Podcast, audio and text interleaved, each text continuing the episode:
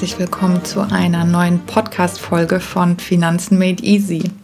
Schön, dass du wieder eingeschaltet hast und heute soll es ja um das Thema gehen, wieso ich so ein großer Fan vom Investieren in Aktien beziehungsweise von ETF-Sparplänen bin und das auch so forciere mit meinem Instagram-Account und mit meinem Podcast hier, damit möglichst viele Leute wirklich einen Zugang dazu finden und vielleicht ja auch durch meinen Content hier eine Hilfe finden, um das Thema für sich anzugehen. Denn es gibt ja wirklich eine Hülle und Fülle an Finanz- und Versicherungsprodukten am Markt. Und da stellt sich natürlich immer die Frage, wieso soll ich mich für das eine entscheiden und nicht für das andere? Und vice versa. Und ich kann mir total gut vorstellen, dass man da, wenn man aus diesem Bereich überhaupt nicht kommt und kein Vorwissen hat, was ja auch absolut nicht schlimm ist, weil woher soll man es auch haben? Und es ist jetzt wirklich kein Themengebiet, wo ich sagen würde, ah ja, da ähm, sehen viele Leute ihr, ihre große Leidenschaft und ihr großes Hobby drin.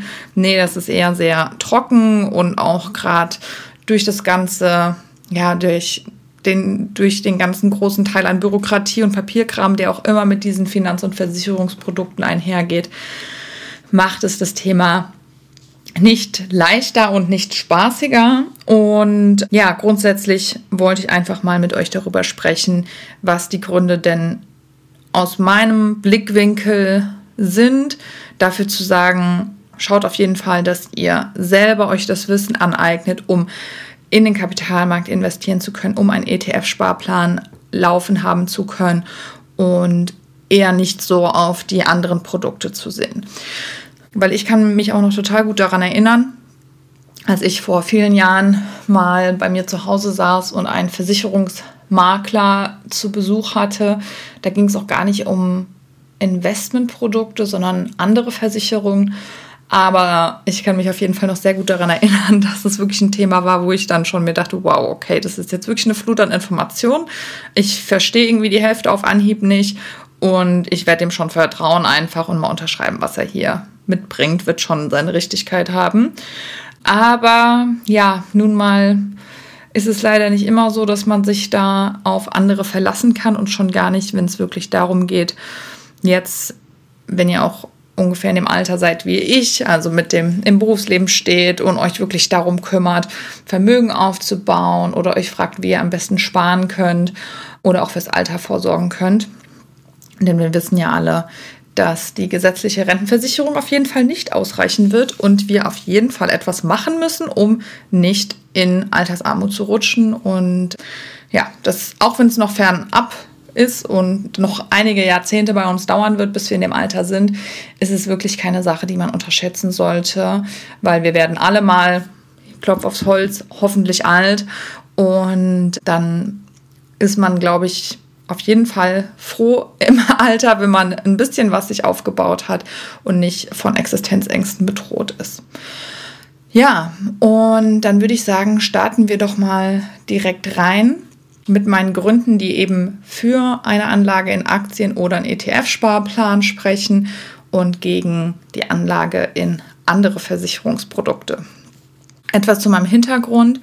Ich beschäftige mich ja seit 13 Jahren mit dem Aktienmarkt, mit Investieren. Und wie kam das? Es ist so, dass meine komplette Familie eigentlich im Finanz- und Versicherungsbereich tätig ist, schon über mehrere Generationen. Mein Großvater hat die Union Investment gegründet. Mein Onkel ist, ich glaube, 20 Jahre Vorstandsvorsitzender einer sehr großen deutschen Versicherung gewesen und oder ist es dieses Jahr noch und wechselt dann in den Aufsichtsrat und mein Vater hatte selber eine Wertpapierhandelsbank, eine Vermögensverwaltungsgesellschaft und war auch im Börsenrat. Also ja, ist das Thema etwas, was mich schon lange begleitet und so habe ich mich dann ja auch entschieden, eben zum Studium nach der Schule. Also, ich habe danach dann BWL studiert, erst hier bei Frankfurt in einer kleineren Hochschule und habe dann ja ein Jahr an der Frankfurt School of Finance and Management meinen Master gemacht und habe deswegen von der familiären als auch der persönlichen Seite, dass es mich einfach interessiert hat, einen ganz guten Überblick, würde ich sagen, zum Thema Finanzen und Versicherungen und habe dann aber auch gesagt, gut, das Versicherungsthema interessiert mich auch sehr und da hat mir bisher noch so ein bisschen das wirkliche Insiderwissen gefehlt und deswegen bin ich dann meine Versicherung gegangen, in eine deutsche Lebensversicherung und war eben in dem Bereich, also im Lebenbereich sagt man, es gibt ja auch noch den Sachbereich, wo es dann eben um Kfz etc., Gebäudeversicherungen und sowas geht. Das hat mich jetzt nicht interessiert, sondern es waren ja auch eher die Finanzprodukte wieder hier mit vorgebundener Rentenversicherung, klassische Rentenversicherung, Versicherungen eben ähm, für größere Einmalbeiträge. Also da gibt es ja auch inzwischen schon einfach eine ganze Bandbreite an Möglichkeiten und an Produkten, die ja so gut wie jede Versicherung schon im, im Petto hat und die es euch natürlich auch jetzt nicht unbedingt leichter macht, weil es einfach ja einige Versicherungen ja gibt und viele Versicherungsprodukte. Und ja, aber es war eine spannende Zeit, weil ich dann natürlich gesehen habe, wie die strukturiert sind, was die anbieten und was die kosten und was an Performance dabei rauskommt und was vielleicht die Vor- und Nachteile sind. Also grundsätzlich bin ich ja, wie gesagt, ein großer Freund davon, sich mit dem Thema Finanzen und Investment selber einigermaßen gut auszukennen. Denn wie eben schon in meiner kleinen Geschichte erzählt, als ich mit dem Versicherungsmakler am Tisch saß, habe ich ja schon gemerkt, bei den simpelsten Sachen, ja, bin ich da nicht direkt durchgestiegen und dann war mir das auch alles zu aufwendig, das jetzt noch mal im Detail zu kontrollieren und auch vielleicht noch ewig zu vergleichen. Deswegen ist es schon mal gut, wenn man sich über eine gewisse Zeit für, mit einem Thema beschäftigt und deswegen auch so ein kleines Verständnis dafür hat, okay, was bedeutet denn vorgebundene Rentenversicherung, was bedeutet klassische Rentenversicherung, wie verdienen die eigentlich ihr Geld an mir? Und was sind ETFs überhaupt, was sind Aktien, also so die großen Kategorien sollte man vielleicht so ein bisschen kennen, um dann auch für sich entscheiden zu können, okay, was ist für mich die optimale Wahl? Und ich bin einfach sehr, ein sehr großer Befürworter einfach davon, wirklich selber seine Entscheidung zu treffen und auch selber ja, die Investmententscheidungen zu tätigen und deswegen ein großer Befürworter von dem ETF-Sparplan, ganz einfach, weil es sehr simpel ist, dank der heutigen Möglichkeiten. Dank des Internets kann das ja wirklich jeder aufsetzen. Eigentlich schon ab 25 Euro Sparbeitrag pro Monat kannst du dir ein kostenloses Depot sichern und loslegen, ja.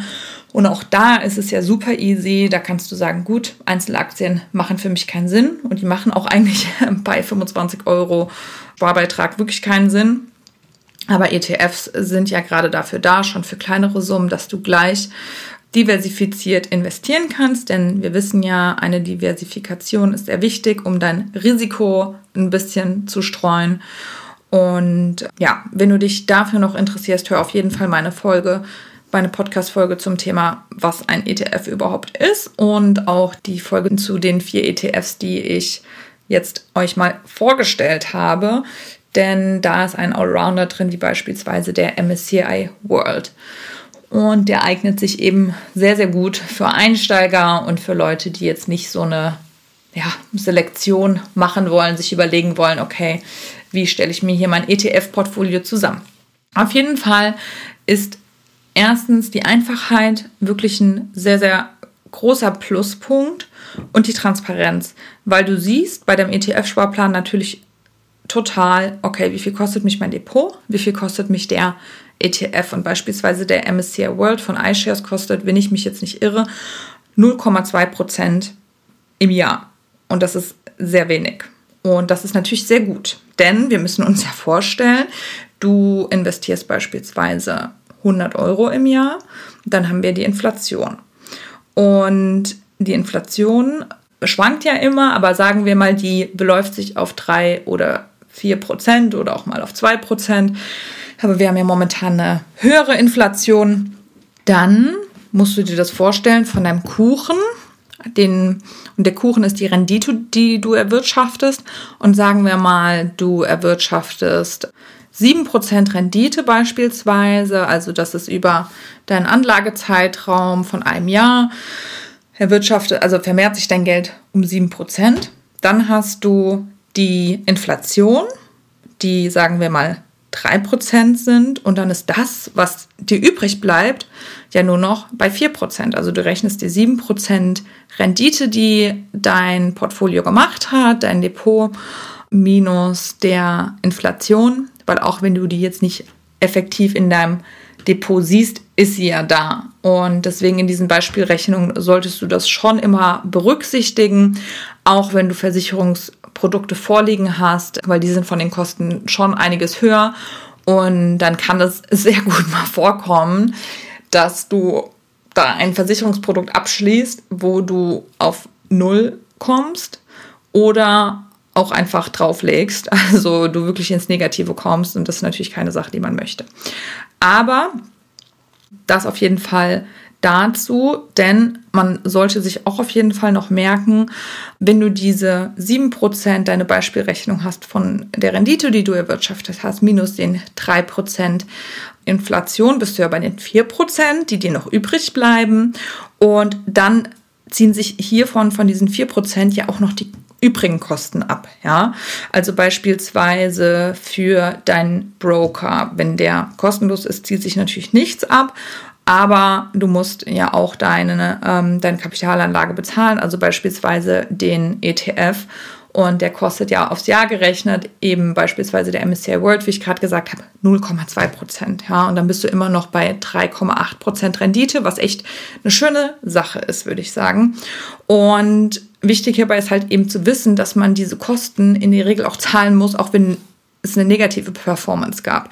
Ja, also wenn der Markt mal fällt und sagen wir mal 10% verliert, dann machst du aber nicht nur 10% Minus, sondern 10,2% Minus, weil dich der ETF eben auch noch etwas kostet. Und bei Versicherungsprodukten ist es meistens so, dass sie wesentlich teurer als 0,2% sind. Und ja, dann hast du vielleicht 3% Minus gemacht oder und dann kostet dich das Versicherungsprodukt aber 2%. Ja, und dann hast du schon gleich minus 5% gemacht, weil das nimmt in der Regel keiner dann auf sich und sagt, gut, wir haben jetzt irgendwie eine schlechte Leistung erbracht. Ähm, wir setzen hierfür jetzt die Kosten aus. Du musst hierfür nichts zahlen. Nein, meistens musst du es oder in der Regel trotzdem zahlen, das Produkt. Und das ist natürlich eine Sache, die nicht wirklich schön ist. Und ja, also das auf jeden Fall einmal dazu. Dann gibt es auch noch die versteckten Gebühren, beispielsweise Kickbacks, das sind nochmal Rückvergütungen, Ausgabeaufschläge. Ach, da gibt es auf jeden Fall einiges, was eben in aktiven Fonds versteckt sein kann oder enthalten sein kann. Versteckt will ich ja gar nicht mal sagen, weil ähm, das ist ja in der Regel ausgewiesen. Es muss ausgewiesen sein, aber auch bei Versicherungsprodukten. Ausgabeaufschläge, das ist beispielsweise oft ein Wert von 5%. Und dann kaufst du zum Beispiel Produkt X für 100 Euro, aber du kriegst nur den Wert 95 Euro, weil die 5% dir gleich abgezogen werden. Und wenn man sich jetzt überlegt, dass ein sehr oder ein gutes Versicherung, ein gutes Investmentprodukt am freien Kapitalmarkt 7% macht, sind 5% schon relativ viel. Und wenn wir die 5% haben, plus die Inflation, die ja eh da ist, dann weißt du schon, dass du im ersten Jahr auf jeden Fall keine positive Rendite haben wirst. Und die ja, laufende Vergütung ist darin auch noch nicht enthalten. Also das ist mal grob gesagt der wesentlichste Unterschied, finde ich, den man am leichtesten erklären kann, dass du in der Regel bei Anlageoptionen wie im ETF-Sparplan wirklich wesentliche Kostenvorteile hast. Ja, es ist wesentlich günstiger als ein Versicherungsprodukt. Und dann ist es natürlich so über den Zinseszinseffekt, das ist ja wie so ein Schneeballeffekt. Denn der größte Hebel beim Investieren und bei deinem Sparen ist ja nicht die eingezahlte der eingezahlte Beitrag, sondern das Geld, was sich kontinuierlich vermehrt und die Rendite bezieht sich ja immer wieder dann auch auf den großen Batzen, den du dann ja erreicht hast. Weil 10% von 100.000 sind natürlich wesentlich mehr als 10% von 100 Euro. Und je mehr du sparst und je größer dein Depot ist, umso mehr wächst dann auch dein Vermögen.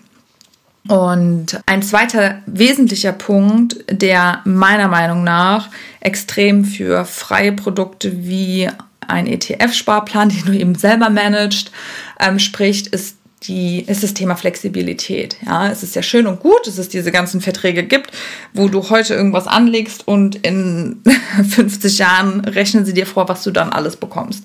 Aber ich würde sagen, in den letzten Jahrzehnten hat sich die Welt ziemlich gewandelt und es ist ja auch nicht mehr so, dass wir, oder in den meisten Fällen eben nicht mehr so, dass wir, ja, für immer an einem Ort bleiben, für immer in dem Ort bleiben, wo wir herkommen, für immer den Job haben, den wir mit ach, wo wir mit 16 unsere Ausbildung begonnen haben und wo wir dann schön fleißig die nächsten 50 Jahre einzahlen. Das ist ja einfach nicht mehr die Situation und deswegen ist es meiner Meinung nach auch nicht zeitgemäß und auch total, also für mich, also unvorstellbar, so Verträge abzuschließen. Wir leben in so einer schnelllebigen Zeit, wo man dann einfach also wirklich sich bindet über viele Jahrzehnte und ähm, das macht meiner Meinung nach überhaupt keinen keinen Sinn, ja. Aber das muss natürlich jeder für sich wissen. Meiner Meinung nach macht das einfach keinen Sinn. Und es wird auch immer schwieriger, dann die, das Produkt wirklich zu durchblicken und ja, wirklich zu sehen und zu erfassen, ist es jetzt eine Möglichkeit, die sich wirklich für dich lohnt? Ist es eine gute Entscheidung oder ist es eine schlechte Entscheidung? Denn bei diesen Hochrechnungen, die man dann bekommt, eben über die, die vielen Jahre, sind das ja so große Summen, die dann erstmal gut aussehen, aber zu einem großen Teil ist es eben so, dass die großen Summen sich durch die eingezahlten Beiträge ergeben und damit hat das Versicherungs- oder Finanzprodukt selber überhaupt noch nichts geleistet. Das hatte ich nämlich bei einem Freund von uns, der war da und hat mir dann eben sowas erzählt oder vorgelegt. Und dann habe ich das durchgerechnet und gesehen, wow, also das, was er am Ende versprochen kriegt, ist ungefähr so hoch wie seine eingezahlten Beiträge. Und also das ist ja wirklich ein Witz, muss ich sagen. Ne? Und dann muss man das mal gegenrechnen mit einer konservativ gerechneten Anlage am Aktienmarkt. Und ja, auch da ist es einfach viel besser. Ihr könnt euren ETF-Sparplan machen. Ihr könnt den mitnehmen, wohin auch immer ihr geht, weil dass es den Kapitalmarkt und die Börse immer geben wird, ist wahrscheinlich, also ist relativ wahrscheinlich, aber dass es genau die Versicherung für immer geben wird, wo ihr euren Versicherungsvertrag drin habt, ähm, ja, wage ich zu bezweifeln. Kann natürlich sehr gut sein, aber ja, ich würde heutzutage nicht mit einem Unternehmen einen so langlaufenden exklusiven Vertrag eben tätigen wollen, weil ich auch einfach die Notwendigkeit nicht sehe, denn ihr müsst euch überhaupt noch nicht, meiner Meinung nach, jetzt schon für ein Rentenversicherungsprodukt entscheiden, um euch irgendeinen Rentenfaktor zu sichern, der eigentlich, also der jetzt wirklich nicht so ist, dass man sagt, okay, das ist so ein abgefahrener Rentenfaktor, der mir so eine tolle Rente sichert. Nee, das ist es nicht gegeben. Also auf jeden Fall meines Wissens nach nicht. Und ihr habt eigentlich immer die Möglichkeit, die Versicherungen haben immer sofort beginnende Renten auch im Angebot, dass ihr euch Kapital auf anderem Wege aufbaut wie Leute vielleicht auch die in Immobilien investieren und wenn sie dann älter sind und sagen, okay, ich brauche jetzt Geld für meine Rente, verkaufen sie die Immobilie und geben das in der Versicherung und die Versicherung bewahrt es dann sicher auf und verrentet das eben. Und das könnt ihr zu jedem beliebigen Zeitpunkt auch in der Zukunft machen. Und nur für mich ist es auf jeden Fall so, dass ich das jetzt nicht machen wollen würde. Wenn ihr das machen wollt, auf jeden Fall immer gerne. Wie gesagt, ich mache hier keine allgemeingültige Beratung für jeden. Das ist auch überhaupt nicht möglich, weil jede Situation anders ist und es sich auch wirklich immer sehr nach ja, dem Risiko, Rendite, Gefüge und Verhältnis von jeder einzelnen Person eben auch richtet. Der eine möchte eher sehr viel Sicherheit haben und verzichtet dann auch gerne auf Rendite und der andere ist da eher ein bisschen rühriger und ähm, ja, hat vielleicht auch schon ganz guten Wissensstand und sagt halt, ach, diese ganzen vermeintlichen Sicherheiten, die brauche ich nicht. Ich will schauen, dass ich jetzt in den Jahren, wo ich noch was leisten kann, wirklich, in, wirklich was mir aufbaue. Und ja, umso früher, umso besser. Ja, also deswegen gibt es für mich eigentlich keinen Grund, der jetzt wirklich so dafür sprechen würde, denn wir haben Punkt 1, Kostenstruktur ist eigentlich unschlagbar bei ETF-Sparplänen. Dann haben wir die Flexibilität. Du bindest dich eigentlich null, so gut wie nicht. Und auf der Versicherungsseite bindest du dich in der Regel schon für viele Jahre, was natürlich nicht schön ist, denn wenn du dann da raus willst, wollen sie oft Gebühren, wollen irgendwelche Zahlungen oder du kannst es stilllegen, aber auch da laufen die Kosten dann weiter, zumindest im geringen Maße. Und das ist einfach nicht so kompetitiv wie die Angebote von ETF, also von einem ETF-Sparplan beispielsweise. Und dann haben wir noch den dritten Punkt, der auch natürlich in die Kosten fällt, aber das ist das Thema Provisionen und ja, Neutralität. Denn wenn ihr einen Versicherungsvertrag haben möchtet oder euch für einen solchen entscheiden möchtet, ob das jetzt in Verbindung mit Investieren ist, kann ich auf jeden Fall nur ganz klar sagen, geht zu einem freien Honorarberater, der unabhängig ist. Der nimmt ein Honorar pro Stunde und kann aber euch wirklich mit der Expertise frei und unabhängig beraten, weil der kennt sich super in dem Gebiet aus und er wird nicht über die Versicherung und die Produkte bezahlt, sondern darüber, dass er euch eine Rechnung schreibt und ihr ihm eben ein Honorar bezahlt. Und auch wenn das vielleicht am Anfang ein bisschen mehr ist, ist das eine Sache, die sich extrem, extrem, extrem lohnt. Denn alles, was nicht 100% unabhängig ist, kann meiner Meinung nach nicht zu eurem Vorteil sein. Denn es gibt wirklich große Unterschiede zwischen den Provisionen, die gezahlt werden und zwischen den Versicherungsvermittlern und Finanzanlagenvermittlern. Und das war auch bei uns in der Versicherung immer ein Thema, wie viel zahlt wer, wie sieht das aus? Wenn wir hier das Versicherungsprodukt so aufbauen mit der und der Provision, dann wird das nicht von den Vermittlern genommen und an den Kunden herangetragen, weil sie daran zu wenig verdienen. Also ihr seht schon, und ich meine, es ist, ich will hier keinen verteufeln, ich kann es total verstehen, wenn die Leute sagen, gut, an dem einen Produkt verdiene ich halt mehr, dann verkaufe ich das halt mehr. Das würden wahrscheinlich viele Menschen von uns machen, wenn man mal ehrlich ist. Aber ich kann euch wirklich nur sagen, da geht es um wirklich ein elementares Thema für euch, eure Zukunft und euer Vermögen. Da solltet ihr wirklich nicht an der falschen Ecke sparen und ja, dann irgendein Versicherungsprodukt annehmen, wo ihr am Ende weniger raus habt und wo ihr euch vielleicht auch am Ende irgendwie ärgert und seht, okay, das war eine falsche Wahl, jetzt muss ich das Ganze abwickeln und nochmal neu anfangen. Und da verliert man viel Geld und Zeit und das ist wirklich keine schöne Situation. Das ist auf jeden Fall ein sehr, sehr wesentlicher Punkt in meinen Augen und auch aus meiner Erfahrung und absolut nicht zu vernachlässigen. Und ich finde auch generell alles, was nicht unabhängig ist und einen kompletten Zugang zum Markt hat, da können sie dir niemals wirklich ehrlich sagen, das ist das beste Angebot für dich.